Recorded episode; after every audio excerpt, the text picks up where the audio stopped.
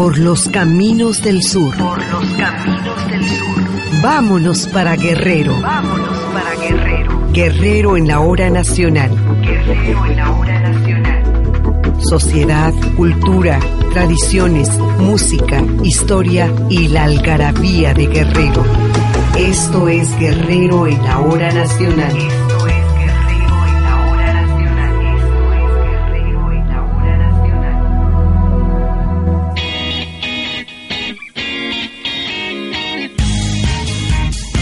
Buenas noches, esto es Guerrero en la Hora Nacional. Los saluda Luis Gerardo Castro y Guisa Pelayo. Esta noche les presentaremos la situación de los indígenas y afromexicanos en Guerrero, una entrevista con la secretaria de Asuntos Indígenas y Afromexicanos en el Estado, Marta Sánchez Néstor. La vida y obra de Salomón Ortiz de la tradicional banda La Guadalupe en la Costa Chica. Los festejos de Santiago Apóstol en Ometepec. También platicamos con el acreedor del galardón estatal de joyería en la Feria Nacional de la Plata 2014, Iki Alvarado Luna. Y en la música, Alejandro Morán.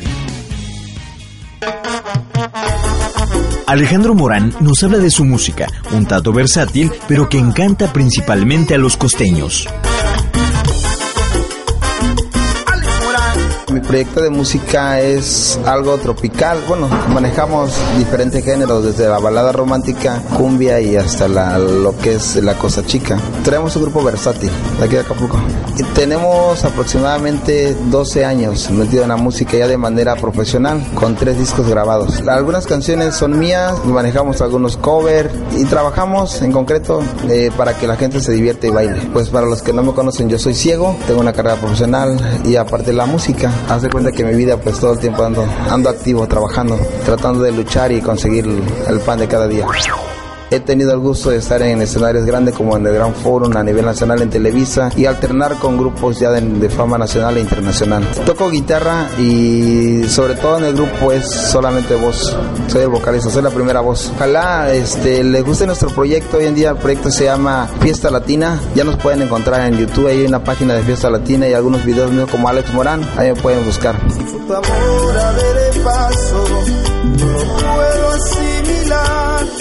La tristeza que hay en mi alma, si a mi lado ya no estás. Tienes la dosis perfecta que me dabas al besar. Tú tienes el veneno que quiero para aniquilar mi mal. Devuélveme la vida, amor. Así que brille el sol como ayer, como cuando estábamos juntos. De tu agua dame calma, mi ser el tiro de gracia. No me dejes sufriendo así. Estoy sangrando por la herida que me hiciste al partir. Si vuelves y dices ya no te amo, no creas que va a hacerte un reclamo. Si muero vida ya estoy sin ti, ¿qué más da? Esto es Guerrero en la hora nacional. El 18 de julio pero de 1872 recordamos la muerte del benemérito de las Américas, don Benito Juárez. Siempre inmortalizado por su frase célebre, entre los individuos como entre las naciones, el respeto al derecho ajeno es la paz. Benito Juárez vivió una de las épocas más importantes de México, considerada por muchos historiadores como la consolidación de la nación como república. Lamentablemente, después de un dolor en el pecho, el 17 de julio de 1872 por la tarde, Juárez decidió no dar su acostumbrado paseo en su carruaje y le pide a su yerno Santa Cilia que lo acompañe para luego ir al teatro con su hermana Manuela y así contarle la función. Juárez dormía en su alcoba de Palacio Nacional, acompañado de su hijo menor Benito. Esa noche leyó un libro en francés en la página 232 que describía la entrada del emperador Trajano a Roma y el inicio de su gobierno de 20 años. Juárez dejó un pequeño papel con el texto. Cuando la sociedad está amenazada por la guerra, la dictadura o la centralización del poder pueden ser un remedio para aquellos que atentan contra las instituciones, la libertad o la paz. Esa noche solo tomó una tole, tuvo náuseas que no lo dejaron dormir, por lo que despertó a su hijo Benito. El 18 de julio a las 9 de la mañana tuvo que llamar a su médico Ignacio Alvarado. Tuvo calambres muy dolorosos que lo llevaron forzosamente a la cama. Tenía el pulso bajo y sus latidos débiles. La familia pasó al comedor y se quedó en la recámara con el médico. Benito platicó al médico historias de su niñez. Le contó que el padre Salvanueva era el hombre más bondadoso que él había conocido. Ante la pregunta al médico de lo suyo era mortal, el médico Alvarado le dijo, Señor presidente, cuánto lo siento. Juárez siguió mal. Su familia estaba reunida, hijas, hijo, yernos y amigos. También diversos amigos y políticos fueron llegando a la sala. Los médicos mexicanos más prestigiados de entonces acudieron a Palacio Nacional. Gabino Barreda y Rafael Lucio, pero nada pudieron hacer. Juárez se tendió del lado izquierdo poniendo una mano bajo su cabeza. Muy fatigado con evidente falta de oxígeno, sonrió e inmediatamente murió. Eran las 23:35 del 18 de julio de 1872 cuando los tres médicos reunidos declararon muerto al entonces presidente. La causa fue angina de pecho. En la actualidad, una placa en el lugar de su muerte da cuenta de ello. Juárez duró en el cargo de presidente 14 años. Hubo un mes de solemnidades en todo el país en su honor. Aquí en Guerrero en la Hora Nacional reconocemos el trabajo de los guerrerenses destacados. Es el caso de don Salomón Ortiz López, precursor de la música de viento llamada chile frito y chilenas, folclor que nos distingue en todo el mundo. Como parte de nuestra cultura musical, don Salomón tiene más de 50 años tocando en la banda La Guadalupe, destacando la música costeña y eso lo convierte en un valor guerrerense. Vamos a escuchar parte de su vida y trabajo. Don Salomón es sin duda precursor y conservador de la música que identifica a la región de la Costa Chica. La música de viento, también llamada chile frito, es junto con la chilena el folclore que nos distingue en todo el mundo. Es por eso que el señor Salomón Ortiz se convierte en pieza clave para nuestra cultura musical. Honor a quien honor merece. Salomón Ortiz López nació el 17 de octubre de 1944. Sus padres fueron el señor Rodrigo Ortiz Coronado y Eufrosina López Bautista. Durante su infancia, don Salomón nos contó que su papá, desde muy niños, los enseñó a trabajar en las labores del campo. Hacían trabajos pesados, sembraban milpa, se dedicaban al cultivo del chilar, plátano, sandía, jitomate, entre otras verduras y frutas que cultivaban y cosechaban para después llevarlas a vender a Igualapa, donde toda la familia colaboraba. No fue tanto gusto, sino que mi papá me indució, porque él era el cabecilla de la música, quien mandaba a los otros colegas, es la misma banda que yo tengo, banda de la Guadalupe. Me metió él a ensayar con David Bracamonte, que yo estudiara la nota y tuve la oportunidad de aprender la nota y me invitó don David, me dijo que si yo podría acompañarlo a los rezos que él tenía, los compromisos que él tenía y así empecé y me empezó a gustar y fue como llegué a tocar en la costeña, tercera trompeta y de allí pues banda de la Guadalupe. Todo el tiempo lo invertía en lo que mi papá me decía. Me dediqué pues a la música.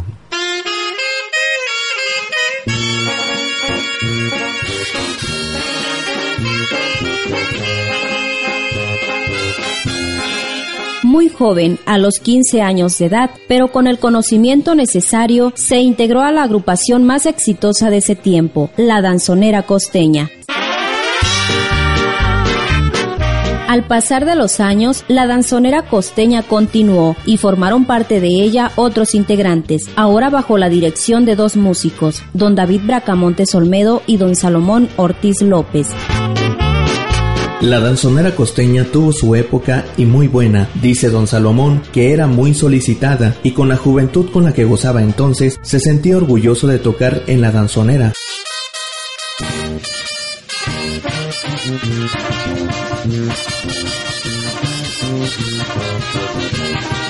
Don Salomón toca perfectamente desde hace 50 décadas la trompeta, que como todos sabemos es un instrumento de aire, el cual requiere de mucha fuerza para que ésta emita el sonido deseado. Le preguntamos a don Salomón si su salud se ha visto afectada a consecuencia de tocar durante tanto tiempo.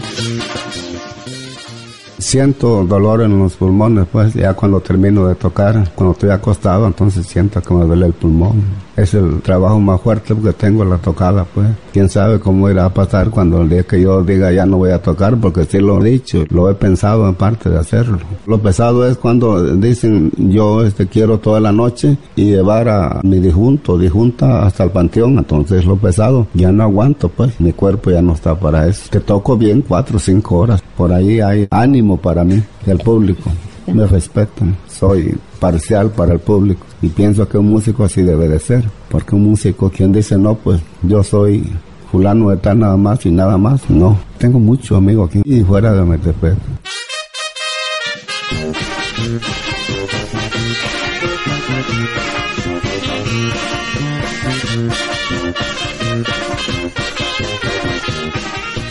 A través de la música de viento, la chilena se ha convertido en el baile y el género musical distintivo de la costa chica de Guerrero. Lo practican tanto indígenas como mestizos, todas las razas y clases sociales. Tanta es su fama que la música de viento es conocida en el mundo entero, siendo originaria de Guerrero. A buscarle, pues, la cosa es que yo quisiera que bailaran mi música, pues, ¿verdad? Y donde veo que el aire que más o menos baila la gente, pues ahí me meto a esa área, pues, porque hay que buscarle al público lo que gusta por allá también. Cada quien su aire, pues, le digo, cada quien su gusto. También se siente uno bonito cuando uno va a participar a Chilpancingo, que van diferentes bandas como el desfile de San Mateo al puerto escondido también he ido con los diablos esos diablos que han tenido mucho éxito fuera de aquí. Me he topado con buenas bandas y hemos participado y me han dado lugar Don Salomón ha sido por más de 35 años junto con su banda La Guadalupe el músico oficial, por así decirlo, en los festejos del Señor San Nicolás de Tolentino, principalmente en el recorrido del toro de Petate, también en la danza del tigre y los flaminques, y en varias danzas más aquí en Ometepec, esto a consecuencia de que es quizá uno de los músicos que más cuidan y conservan la verdadera autenticidad y originalidad de la música, y así como él reconoce y admira a otros colegas, el Señor Salomón también es reconocido por sus compañeros. Muchos de ellos hablan y expresan con gusto quién es el señor Salomón como músico.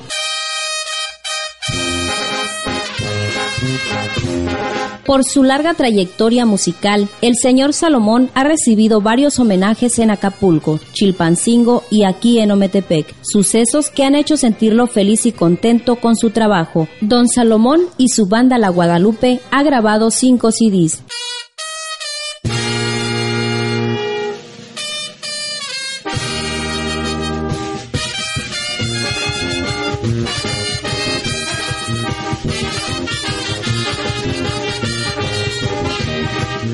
Gracias, don Salomón, por su aportación musical al estado de Guerrero. Gracias por no perder la autenticidad de nuestra música. Felicidades.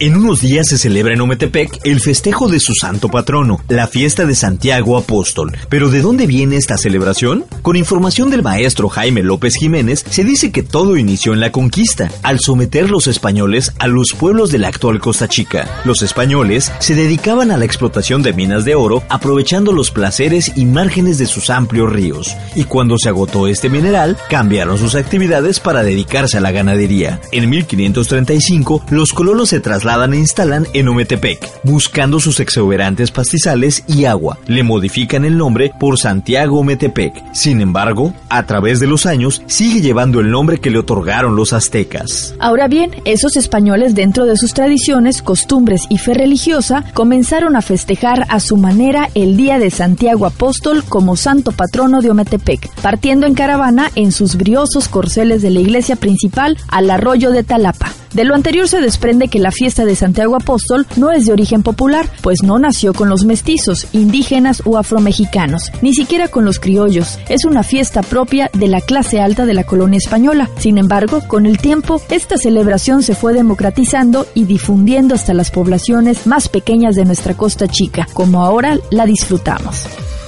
Don Francisco Quesada Vázquez, que tiene 40 años de ser mayordomo de esta fiesta de Santiago Apóstol, nos habló sobre lo que encontraremos en esta tradición.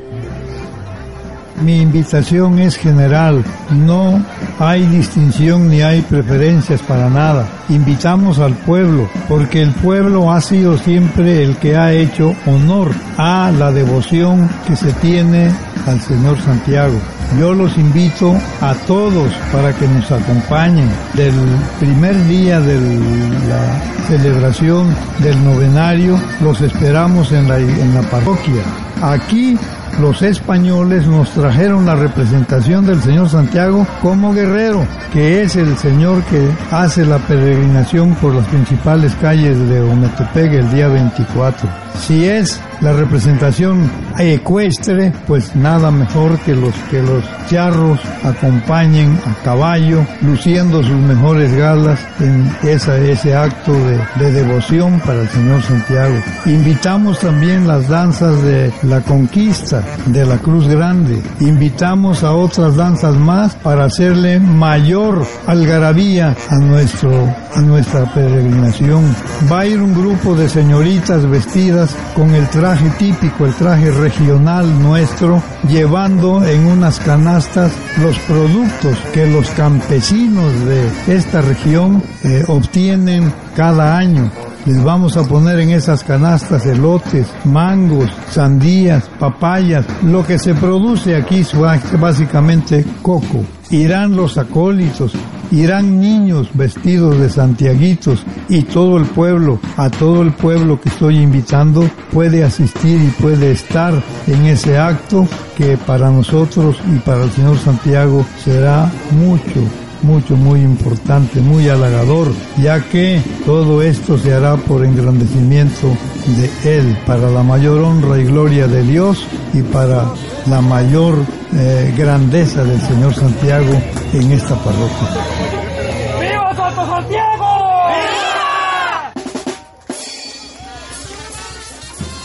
Así que el próximo sábado 25 de julio se realiza la fiesta grande. Todos visten de gala, montan sus mejores caballos y se dirigen a la iglesia para escuchar misa. Se organizaba un jaripeo, toritos, cohetes y música de banda. Actualmente se organiza un baile popular, quema de toritos y música de chile frito. Después de la misa, se dirigen hacia el arroyo de Talapa, donde se reparte comida y se hace un baile para la comunidad.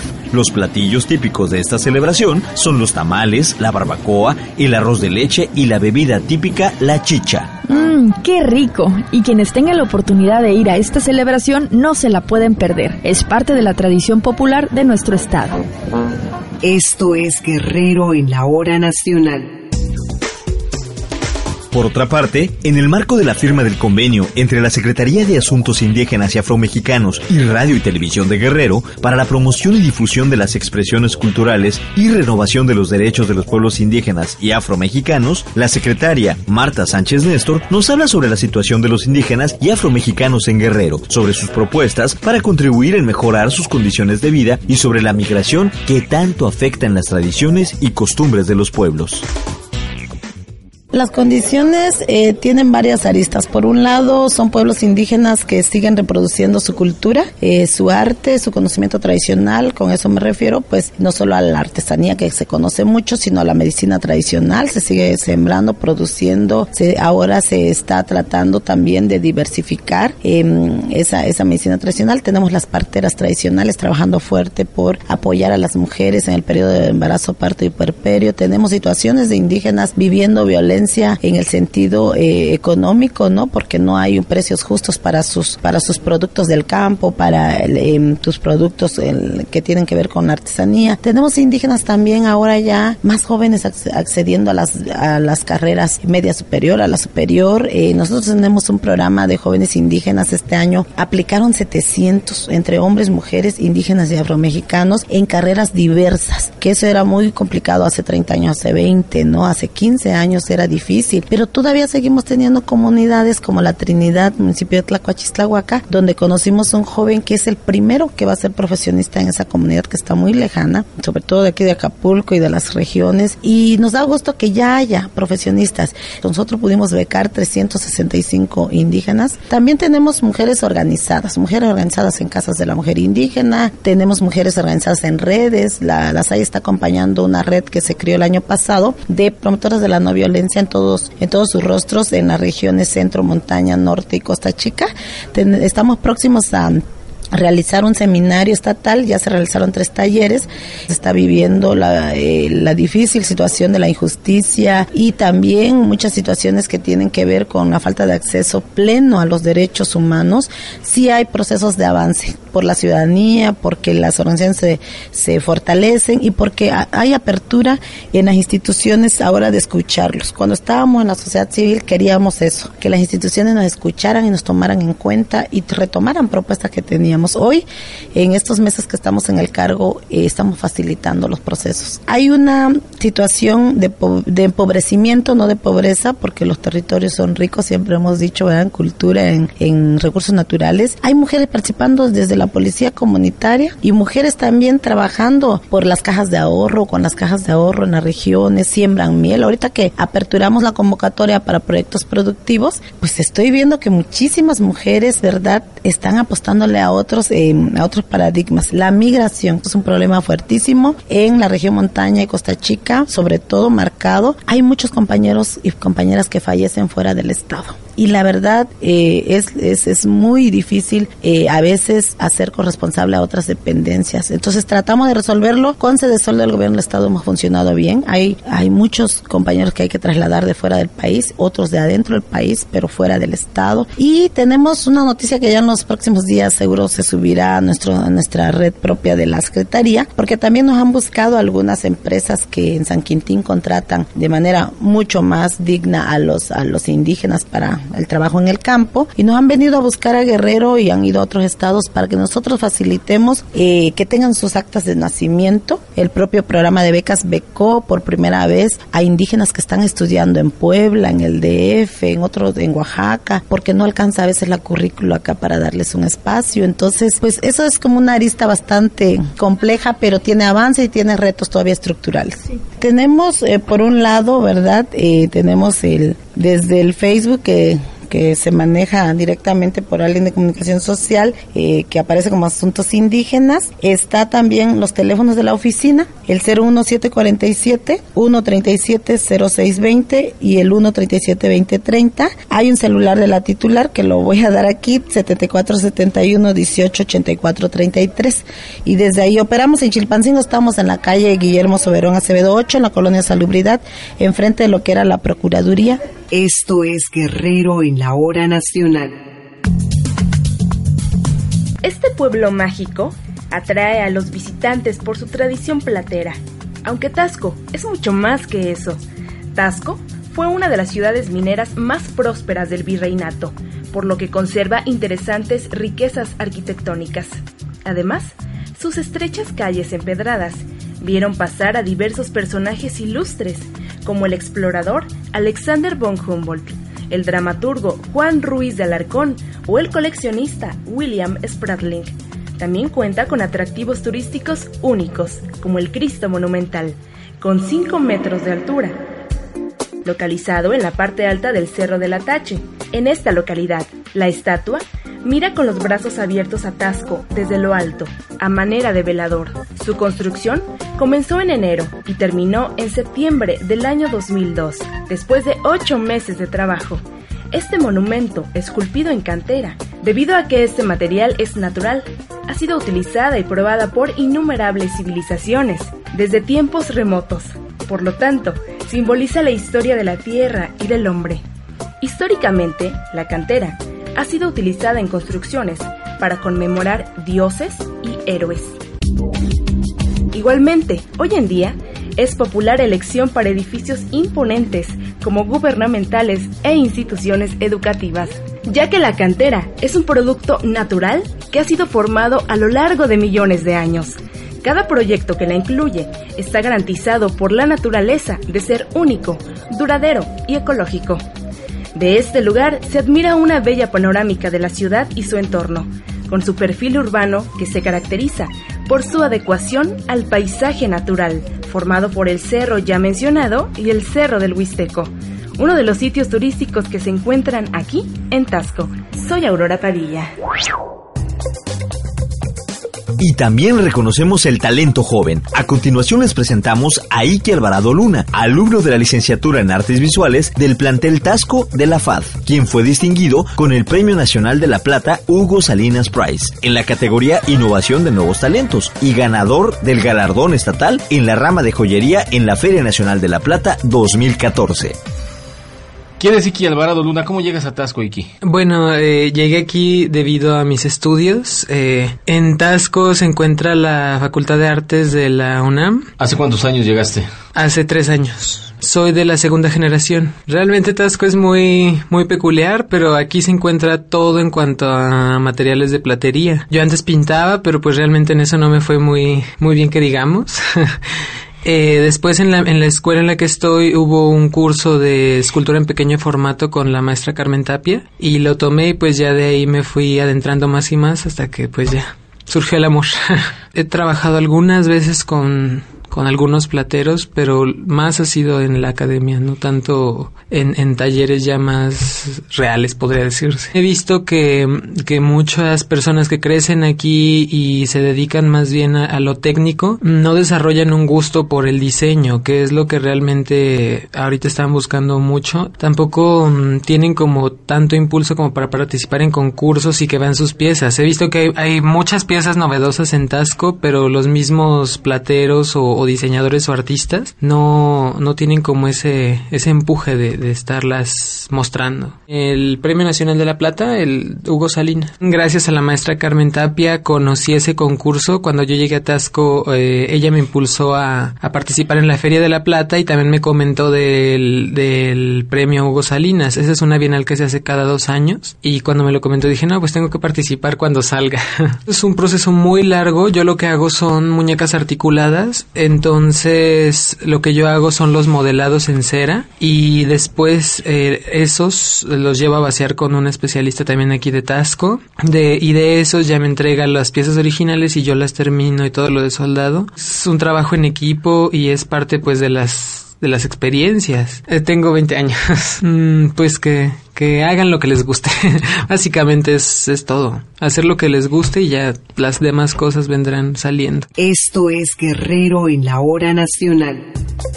Y por otra parte, continúan las caravanas culturales por la paz en la región de la montaña. Son 90 los promotores culturales que imparten los talleres de desarrollo comunitario en los 19 municipios de la región de la montaña.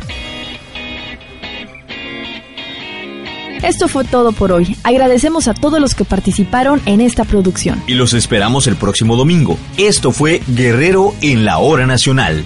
Buenas noches.